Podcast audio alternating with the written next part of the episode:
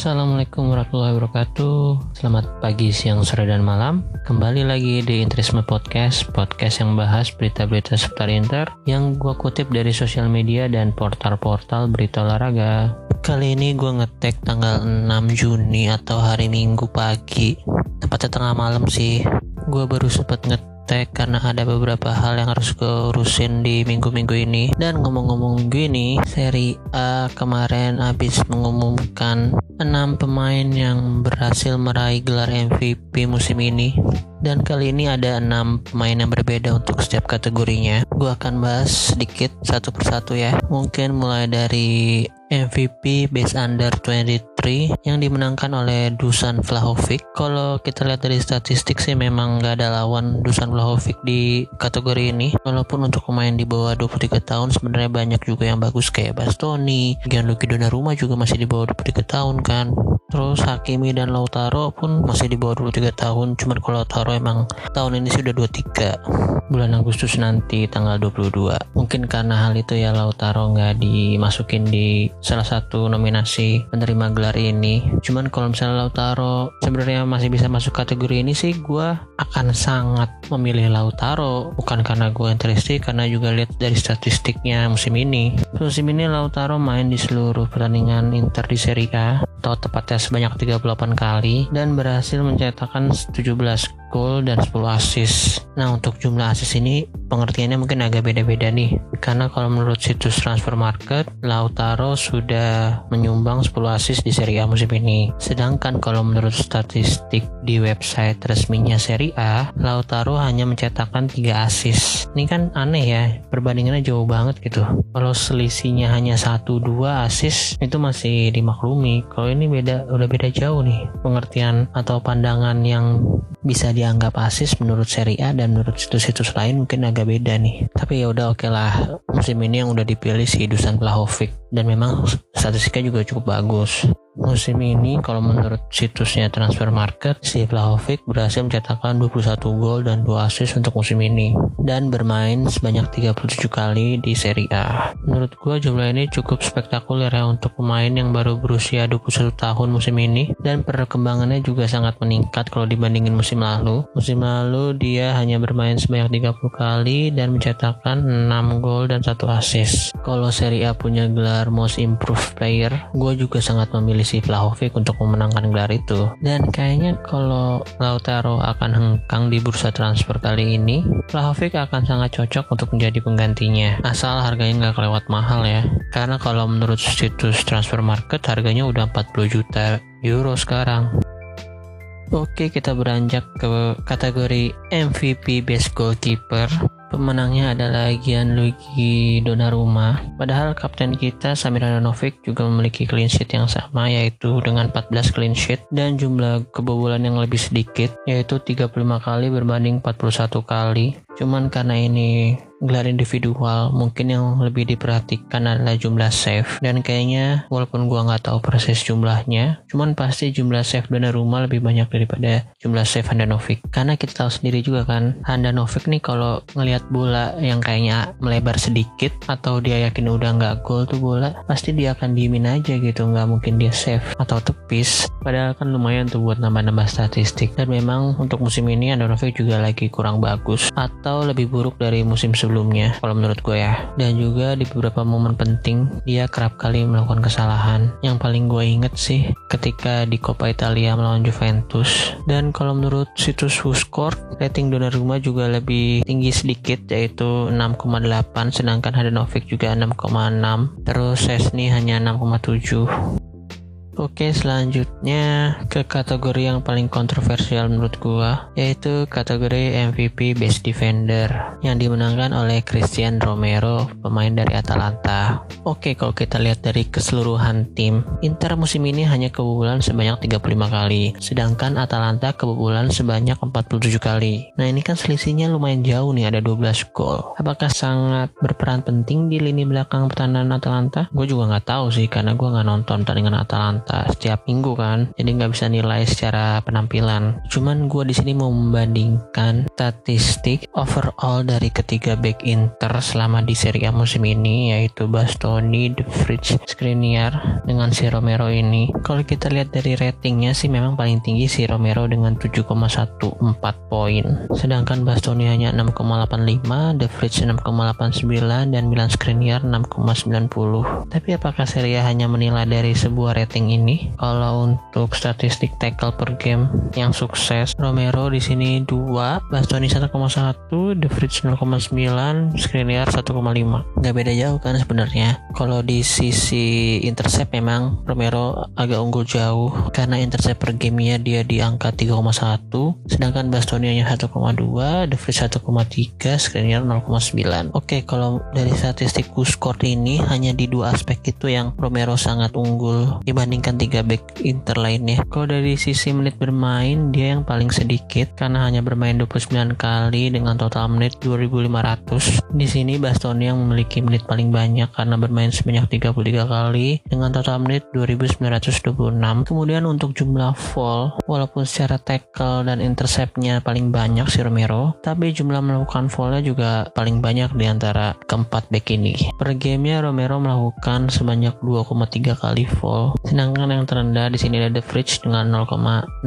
fall oh ya untuk ingetin aja The Fridge adalah best defender terbaik Serie A musim lalu. Kemudian kalau mau dilihat dari sisi kartu kuning di sini juga Romero paling banyak dengan 10 kartu kuning. Sedangkan Skriniar hanya satu kartu kuning satu doang loh untuk seorang defender yang bermain 31 kali. Kemudian The Fresh 2 kartu kuning dan Bastoni 6 kartu kuning. Kalau mau dilihat dari sisi produktivitas gol Romero hanya mencetakkan 2 gol dan 2 assist atau lebih sedikit dari Skriniar yang mencetakkan 3 gol dan Bastoni yang mencetakkan 3 assist. Kalau dilihat dari sisi passing sukses per gamenya Romero ini cukup rendah yaitu di bawah 90% hanya sekitar 86,2% sedangkan yang paling tinggi ada Stefan De Vrij dengan 93,8% Skriniar 92,2% Bastoni 90,5% kalau menurut gua sih Bastoni lebih cocok untuk menerima gelar ini. Bukan karena gue interisti tapi Bastoni lebih berperan banyak untuk berhasil membawa Inter juara Serie A musim ini. Bukan hanya dari segi defense tapi dari segi mengatur serangan Bastoni juga udah udah lumayan karena ditemani mentor seperti Stefan De Vrij di lini belakang. Karena menurut gue sepak bola modern, seorang back gak cuma harus bisa mempertahankan gawangnya, tapi juga harus bisa membantu mengatur penyerangan. Apalagi kalau main di Serie A, di mana banyak tim yang sangat bermain defensif, hingga pemain belakang harus bisa membantu dalam penyerangan. Oke, tapi kita move on aja.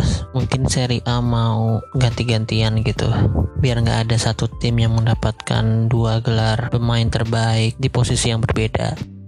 Oke, untuk selanjutnya kita ada MVP Best Midfielder yang alhamdulillah dimenangkan oleh Nicolo Barella. Nah, berbanding terbalik dari pemain-pemain sebelumnya yang mendapatkan gelar di posisi masing-masing, kalau dilihat dari statistiknya WUSCORE, si Barella ini statistiknya nggak ada yang unggul. Walaupun secara overall bagus, yaitu main sebanyak 32 kali, menitnya 2900, 3 gol, 7 assist, passing percentage-nya 84,9%, terus overall ratingnya 6,95%. Sebenarnya not bad untuk seorang midfielder dengan statistik seperti itu. Cuman kalau dilihat dari beberapa main midfield lain, ada yang memiliki jumlah lebih banyak daripada Barella.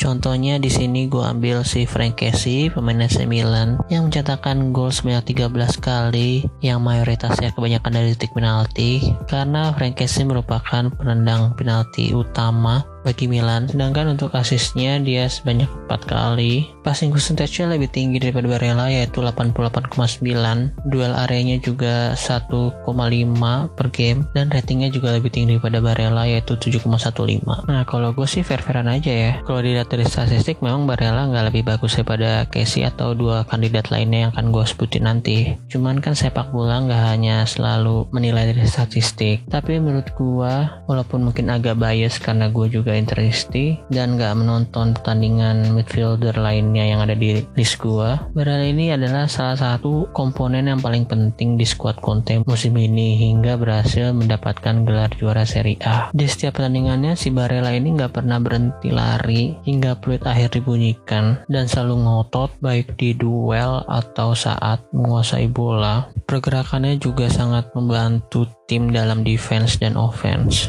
Dan juga kerap kali menjadi motor serangan balik bersama Ashraf Hakimi dan Lukaku. Jadi kalau menurut gue sih gue setuju lah pasti si Barella menjadi MVP best midfielder Serie A musim ini. Cuma kenapa pandangan Serie A di dua posisi sebelumnya itu kayak hanya lebih mementingkan atau lebih melihat statistik? Sedangkan di kategori midfielder statistik Barella nggak jauh lebih baik dari tiga pemain lain yang akan gue sebutin ini. Kalau menurut gue selain Selain Frank Casey, kandidat atau saingan terdekat Barella ada Ruslan Malinovsky dan Rodrigo de Paul. Si Malinovsky ini menurut gue lagi bagus banget musim ini. Posisinya sih memang lebih menyerang kalau dibandingkan Barella dan Casey. Dan golnya juga paling banyak di antara empat main ini yaitu sebanyak 12 kali dan asisnya ada tiga padahal dia hanya bermain sebanyak 22 kali musim ini dan menit bermain sebanyak 1883 sangat jauh kalau dibandingkan dengan Frank Casey yang 3230 dan Rodrigo de Paul yang 3204 dan kalau menurut WhoScored.com overall ratingnya ada di 7,16 kemudian untuk pemain terakhir yang gue anggap jadi kandidat peraih best midfield juga yaitu Rodrigo de Paul. Dia main sebanyak 36 kali dan berhasil mencetakkan 9 gol dan 9 assist. Hampir double-double kan? Dan shoot per gamenya juga paling banyak kalau dibandingkan tiga pemain lainnya itu sebanyak 2,3 kali per game. Man of the match sebanyak sebanyak 12 kali. Dan ratingnya paling tinggi yaitu 7,41 gak hanya shoot per game yang unggul dibandingkan tiga pemain lainnya kipas per game juga yaitu di angka 2,3 Barella hanya 1,3 dribble suksesnya juga 3,4 kali Barella hanya satu kali per game dan dilanggar sebanyak 3,5 kali per game Barella hanya 1,5 tapi anyway Barella sudah dipilih menjadi best midfielder Serie A musim ini. Congrats untuk Nicolo Barella semoga bisa mempertahankan gelarnya musim depan. Oke, selanjutnya kita pindah ke kategori MVP Best Striker yang kali ini dimenangkan oleh Cristiano Ronaldo. Menurut gue juga di sini agak aneh karena kayaknya Ronaldo hanya unggul di jumlah gol yaitu 29 kali dan memang overall ratingnya paling tinggi kalau menurut WhoScored.com yaitu sebesar 7,61 sedangkan Zlatan Ibrahimovic hanya 7,57 Lukaku 7,47, dan Luis Muriel hanya 7,25. Kalau mau dilihat dari sisi gol per game, untuk persentase gol per game memang si Ronaldo paling tinggi ya karena bermain sebanyak 33 kali tapi berhasil mencetakkan 29 gol. Beda-beda tipis sih sama Zlatan Ibrahimovic yang bermain sebanyak 19 kali dan mencetakkan 15 gol. Ya mungkin si Serie A memberikan gelar ini ke Ronaldo agar si Ronaldo masih mau bertahan main di Serie A ya musim depan.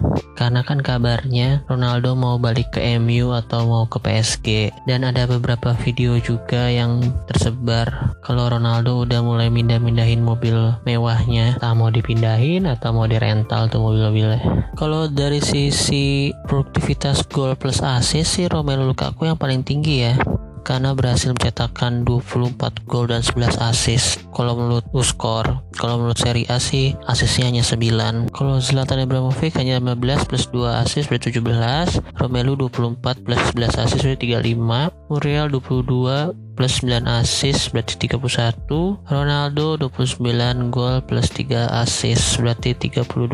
Kalau jumlah shoot per game sih memang paling tinggi Ronaldo nih 5,1 shoot per game tapi paling banyak shoot per game berarti kan itu juga mengindikasikan kalau Ronaldo kurang efektif atau kurang klinikal di depan gawang. Sedangkan Romelu Lukaku hanya 2,7 shoot per gamenya. Terus kalau dari jumlah kipas per gamenya juga Romelu Lukaku paling tinggi yaitu sebanyak 1,4 kali. Sedangkan Ronaldo hanya 1,1 kali. Untuk jumlah dribble sukses per game Ronaldo unggul tipis dengan 1,8 banding 1,5 kali per game dengan Lukaku. Yang unggul agak jauh mungkin di sini passing sukses per gamenya ya. Ronaldo 82,1%, Lukaku hanya 72,6%. Sejauhnya nggak ada lagi menurut gua. Jadi ya menurut gua agak kurang pas lagi nih untuk best strikernya.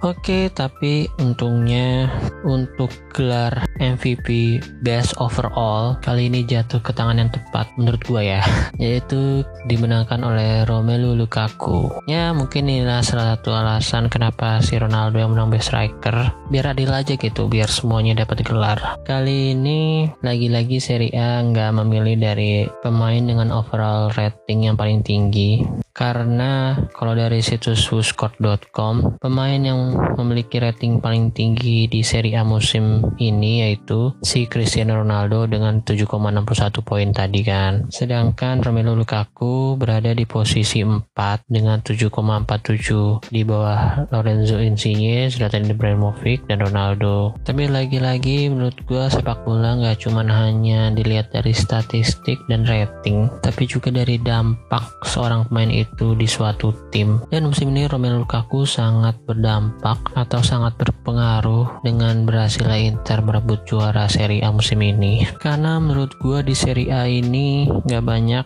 defensive player atau back-back yang bisa menjaga Lukaku. Dan bahkan di beberapa pertandingan pemain-pemain defender yang menjaga Lukaku sampai harus mengalami cedera dan digantikan di tengah-tengah pertandingan. Gak cuma satu dua loh, gue hitungnya mungkin sekitar 7 sampai 10 lah. Kalau kalian nggak percaya boleh nonton lagi semua cuplikan full game Inter musim ini. Oke, segitu aja. Congrats untuk Romelu Lukaku. Semoga bisa mempertahankan gelarnya musim depan. Dan yang penting penampilannya nggak menurun, walaupun musim depan dengan pelatih baru. Karena menurut gua, penampilan Lukaku juga nggak bisa terlepas dari andil Conte yang berhasil membangkitkan gairah sepak bolanya lagi. Setelah sebelumnya ketika bermain di MU sering menjadi bahan cemooh atau bahan meme-meme sepak bola yang awalnya menjadi unwanted player ketika ditransfer ke Inter hingga menjadi pemain yang paling penting untuk Inter bisa meraih gelar Oke, selanjutnya sebelum kita ngomongin tentang pelatih baru, gue akan sedikit membahas statistik Inter secara tim di Serie A dan juga statistik main Inter yang menduduki posisi 15 besar di kategori seperti gol, assist, total shoot, total kipas, dan lain-lainnya. Oke, kita mulai dari jumlah poin dulu. Untuk total poin yang berhasil dikemas oleh Inter musim ini yaitu sebesar 91 poin. Dari 38 pertandingan, Inter berhasil menangkan 28 pertandingan, seri 7 kali dan kalah sebanyak 3 kali. Jumlah 91 poin merupakan jumlah terbanyak kedua karena untuk torehan poin terbanyak Inter berada di angka 97 poin. Hal itu didapatkan di musim 2006-2007 ketika pelatihnya masih Roberto Mancini. Kemudian fakta selanjutnya Inter berhasil mengalahkan seluruh tim di Serie A musim ini. Dan kalau mau dihitung jumlah gol head to headnya juga Inter unggul dibandingkan lawan-lawannya musim ini. Untuk jumlah gol Inter hanya kalah satu gol dari Atalanta yang berada di puncak pencetak gol terbanyak yaitu dengan 90 kali sedangkan Inter hanya 89 gol. Tapi di sisi kebobolan Inter merupakan tim yang paling sedikit yaitu dengan 35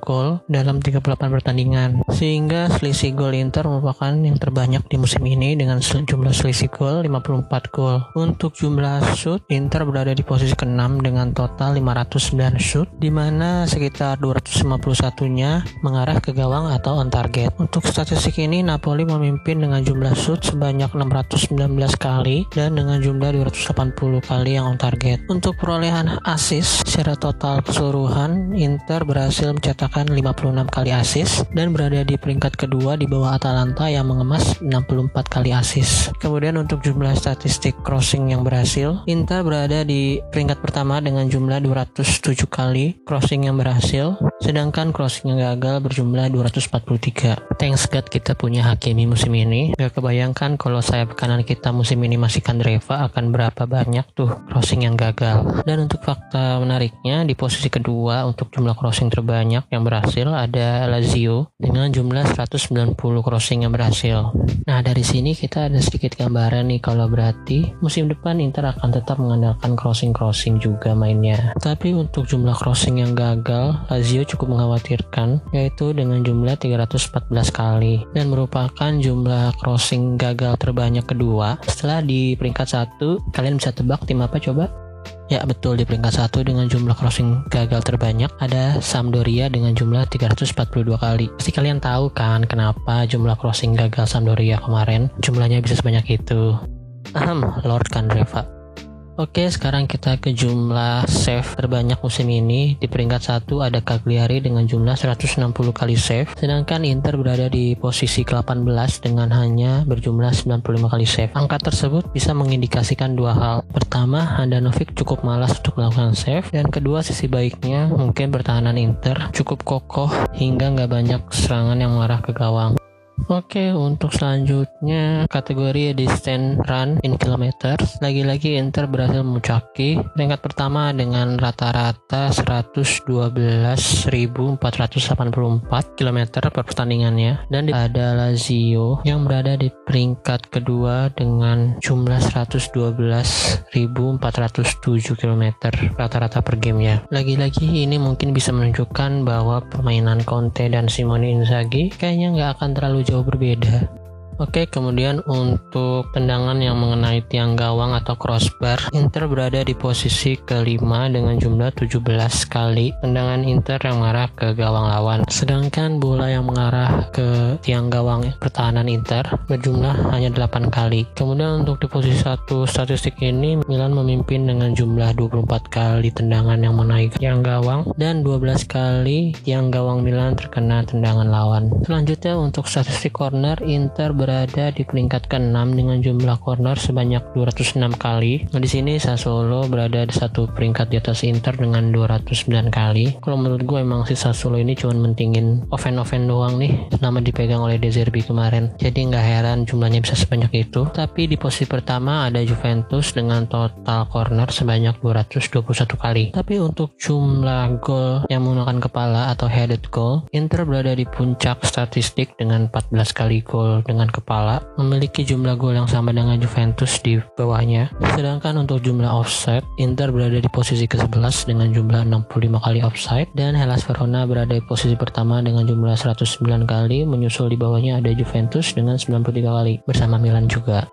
Oke, untuk statistik terakhir ada ball possession di mana Inter berada di posisi ketiga dengan jumlah rata-rata 28 menit 50 detik per gamenya. Berada satu tingkat di bawah Juventus dengan total 30 menit 40 detik di posisi kedua dan di posisi pertama ada Sassuolo dengan total 31 menit 11 detik per gamenya. Seperti yang udah gue omongin sebelumnya, sisi buruknya terkadang pasukan Sassuolo juga lupa dalam bertahan dengan baik sehingga musim ini Sassuolo walaupun berada di peringkat kedua 8 klasmen Serie A musim 2020-2021. Jumlah kebobolan Sassuolo cukup banyak yaitu dengan 56 kali. Selanjutnya kita masuk ke statistik terbanyak top 15 di tiap kategorinya. Untuk pertama pasti ada di kategori goal scorer. Di posisi pertama ada Cristiano Ronaldo yang mencetak 29 gol dengan di antaranya 6 kali melalui titik putih dan bermain sebanyak 33 kali musim ini. Tepat di bawahnya ada Romelu Lukaku dengan 24 gol dengan jumlah penalti yang sama yaitu 6 kali dan Lukaku bermain sebanyak 36 kali musim ini. Untuk top 15 ini Inter juga menyumbang satu nama lagi yaitu Lautaro Martinez yang berada di posisi ke-9 dengan jumlah 17 gol dan di antaranya diciptakan dari titik penalti dari total 38 kali dia bermain musim ini. Oke, untuk top 15 assist di peringkat pertama ada Ruslan Malinovski dengan total 11 assist dan untuk di list ini lagi-lagi Inter menyumbang dua nama yaitu Romelu Lukaku yang berhasil mencetakkan 9 assist dan berada di peringkat ke-9. Di bawahnya ada Ashraf Hakimi yang berhasil mencatatkan 8 kali assist berada di peringkat 14. Sebenarnya kalau menurut website selain Serie A jumlah assistnya Lukaku Lukaku dihitung lebih banyak yaitu 11 kali dan menjadikan Lukaku merupakan pemain pertama di Serie A yang berhasil mencatatkan 20 plus gol dan 10 plus assist di satu musim Serie A.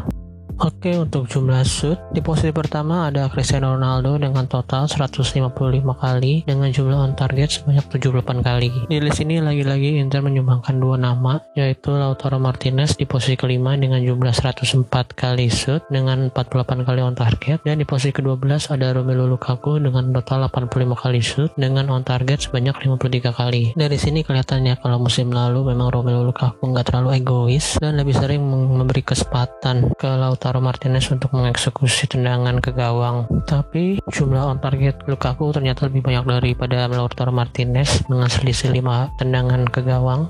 Kemudian untuk statistik top 15 kipas, Inter nggak menyumbangkan satu nama pun. Mungkin memang karena nggak ada pemain yang bertipe kreatif atau bisa memberikan passing yang bagus sehingga bisa mengancam gawang lawan. Menurut gua musim ini, walaupun gua nggak megang data pastinya, kayaknya sih antara Alexis Sanchez ataupun Christian Eriksen atau bahkan Barella yang memiliki jumlah kipas terbanyak di Inter musim ini. Tapi sih kayaknya Alexis Sanchez ya cuman menit bermainnya nggak terlalu banyak. Untuk di Serie A posisi pertama ada Rodrigo De Paul dengan jumlah kipas sebanyak 39 kali. Di bawahnya ada Josep Ilicic dengan 35 kali. Dan peringkat ketiga ada Luis Alberto dengan 30 kali. Menariknya di posisi ketujuh ada Federico Di Marco dengan jumlah 21 kali di mana kemungkinan besar musim depan Di Marco akan kembali bermain untuk Inter dan semoga aja bisa menambal posisi kiri yang musim ini kelihatan lebih timpang secara kualitas dibandingkan posisi kanan karena di sana ada Hakimi ya. Dan selanjutnya di kategori top 15 recoveries lagi-lagi Inter nggak menyumbangkan satu nama pun di mana peringkat satunya ada pemain dari Torino yaitu Bremer dengan jumlah 331 kali recoveries di bawahnya ada Kamil Klik dengan 323 dan Cristiano Romero dengan 321 dan selanjutnya untuk kategori top 15 distance runs in kilometer, lagi-lagi Marcelo Brozovic berhasil menduduki peringkat pertama dengan jumlah 11.929 km per gamenya dengan total menit bermain sebanyak 2.725 kali. Kayaknya ini merupakan kali kesekiannya Marcelo Brozovic menerima gelar ini atau berada di posisi satu untuk kategori ini. Kayaknya udah dari zaman waktu dipegang Spalletti dia udah memuncaki untuk kategori ini. Dan menariknya biasanya untuk kategori ini saingan Marcelo Brozovic hanya Nicolo Barella yang sering berada di posisi kedua, tapi kali ini Nicolo Barella berada di posisi ke-6 dengan jumlah 11.447 km per gamenya dengan jumlah menit bermain 3.067 menit.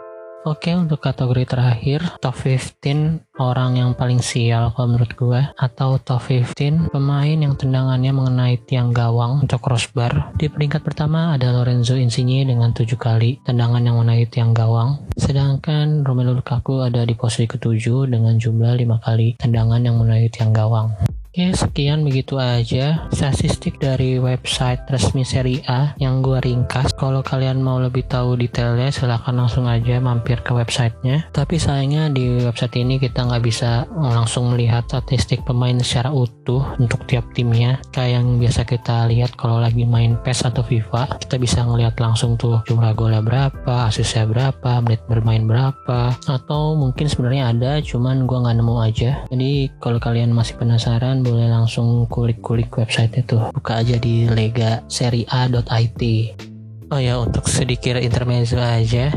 Kalau kita lihat di Instagram feednya Brozovic lagi-lagi dia posting foto yang aneh. Kali ini dia foto dari atas pohon. Apa coba maksudnya? Benar-benar random kan? Cuman dengan kelakuan yang random kayak gini dia masih tetap bisa berhasil menjadi pemain dengan distance coveran terbanyak musim ini. Jadi masih kita maklumi lah. Kecuali kalau mainnya kayak si Gagliardini pasti interest di seluruh dunia akan mampir ke Instagram itu Oke, berita selanjutnya, mungkin berita yang terakhir untuk episode kali ini. Akhirnya pelatih baru Inter Milan sudah diumumkan dengan sangat biasa sekali ya. Gue kira pengumumannya lama, bakal ada konten video yang bagus kayak waktu kontek kemarin, tapi ternyata hanya sebuah grafis yang biasanya dilakukan oleh pegawai cetak foto KTP. Jadi fotonya cuma gambar Simone Inzaghi dengan background biru. Berarti kayaknya nih Simone Inzaghi kelahiran tahun ganjil nih kalau Indonesia, soalnya backgroundnya biru. Tapi mau bagaimanapun juga tetap gue akan terus mendukung siapa pun pelatih Inter musim depan. Dan menurut gue sebenarnya Inzaghi not bad lah ya walaupun belum berhasil memenangkan gelar Scudetto selama menjadi pelatih. Cuman dia sudah berhasil memenangkan gelar Coppa Italia dan Super Coppa bersama Lazio dengan tampil sebagai underdog. Dan siapa tahu kalau menangani tim dengan materi pemain yang lebih baik daripada di Lazio Inzaghi akan bisa melangkah lebih jauh